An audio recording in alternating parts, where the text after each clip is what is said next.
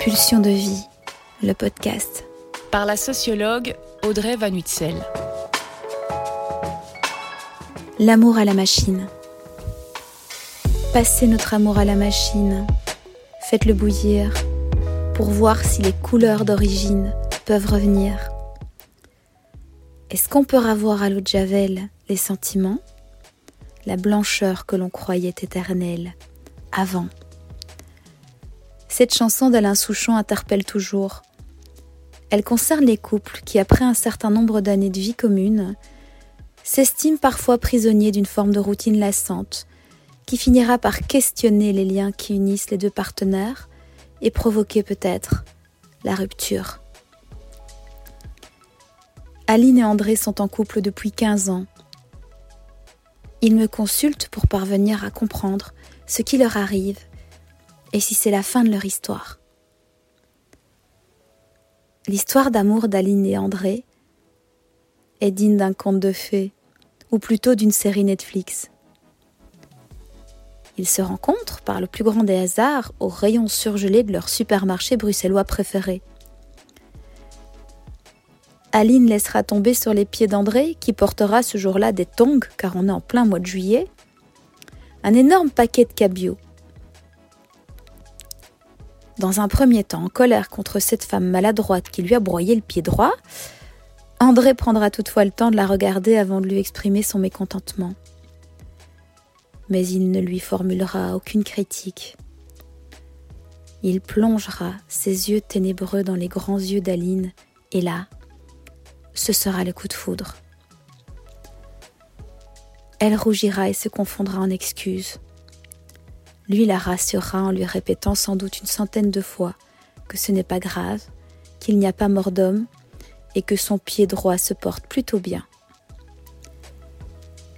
Ils resteront figés devant les frigos du supermarché comme si leurs pieds étaient entrés dans le sol. Ils se contempleront durant une demi-heure. André proposera finalement à Aline de lui offrir un verre dans un bar à vin sympa, non loin du supermarché. Aline acceptera sans réfléchir. Et deux semaines plus tard, ils ne se quitteront plus. André s'installera chez Aline et c'est une belle passion qui les unira. Ils sont fusionnels, ne peuvent se passer l'un de l'autre. Ils se marient un an plus tard. Leur désir de fonder une famille est très intense, autant que leur passion. Ils deviendront parents de deux jolis enfants dans les quatre années qui suivent. Mais aujourd'hui, quinze ans plus tard, je les vois assis et si distants l'un de l'autre sur mon canapé vert. J'ai l'impression en fait qu'ils me parlent d'une autre histoire, mais pas de la leur, tant ils semblent éloignés l'un de l'autre. On ne sait plus où on en est. En fait, on a perdu la passion, me dit Aline, et on a le sentiment que notre histoire est derrière nous. Aline et André ont, comme beaucoup de couples, une vie surchargée. La gestion du ménage, des enfants et de leurs carrières respectives les a petit à petit éloignés l'un de l'autre au risque de devenir deux étrangers. Qu'est-ce qui vous laisse penser que votre histoire est derrière vous? On n'éprouve plus de passion l'un pour l'autre. Et est-ce que vous pensez que la passion est la condition essentielle pour créer une entité appelée le couple? Vous savez, la passion n'est qu'une phase, aussi agréable que douloureuse, tant le besoin irrépressible de fusionner en permanence avec l'autre nous mobilise toute l'énergie vitale. Et contrairement à des idées reçues, la passion n'est pas faite pour durer, elle n'est que passagère. C'est une phase qui dure généralement entre 6 mois et 2 ans, en fonction du mode de vie des partenaires, mais aussi en fonction de ce que l'un va projeter sur l'autre les plus belles et les plus pérennes histoires d'amour ne commencent pas toutes par la passion, et la passion n'est en aucun cas un gage de pérennité pour le couple. Elle s'avère parfois même extrêmement dangereuse, car pour bien des couples passionnés, elle devient l'unité de mesure de la portée de leur amour, et son étiolement va donc être interprété comme la fin d'une histoire et la mort des sentiments. Mais en fait, ce n'est que lorsque le besoin de construction et l'amour institutionnel émergent après le tumulte de la passion que le couple va pouvoir réellement commencer à exister et à faire ses preuves en tant que couple.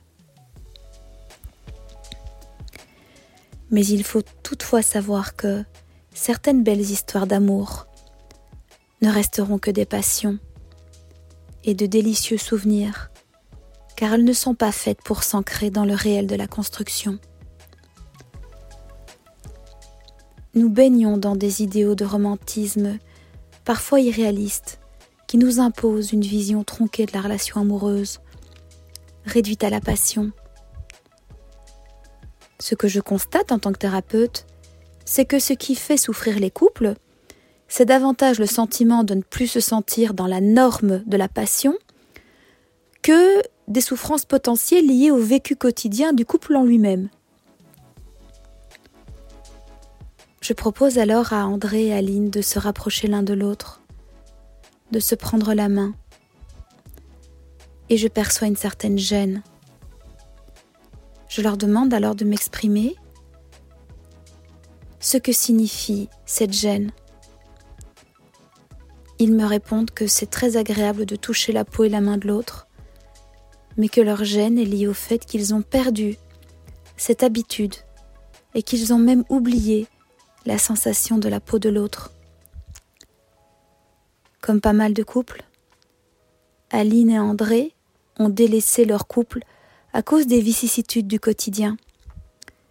Inutile pour moi de les culpabiliser par rapport à cette dérive qui concerne tellement de jeunes gens ou des personnes plus âgées qui se laissent glisser vers une distanciation dans la relation à l'autre, tellement la charge mentale du quotidien les contraint à ne plus pouvoir faire du couple une de leurs priorités. Vous savez, l'amour c'est comme une petite plante. Si vous ne l'arrosez pas et que vous ne la placez pas dans la lumière du jour, ou encore, si vous ne lui versez pas sa petite dose d'engrais, elle va se laisser dépérir. Et même les plantes les plus voraces et les plus résistantes finissent par mourir lorsqu'on les néglige. Je pense que cette première séance est très positive pour Aline et André. Ils repartiront main dans la main et réapprendront à refaire connaissance avec l'autre et à s'apprivoiser en se réservant des moments de rapprochement délicats lors desquels leurs sentiments pourront à nouveau s'exprimer. Un couple n'est pas figé une fois pour toutes. Un couple, c'est une dynamique en perpétuelle évolution et en perpétuelle mutation. Une dynamique qui fait constamment appel à notre créativité afin de pouvoir se réinventer.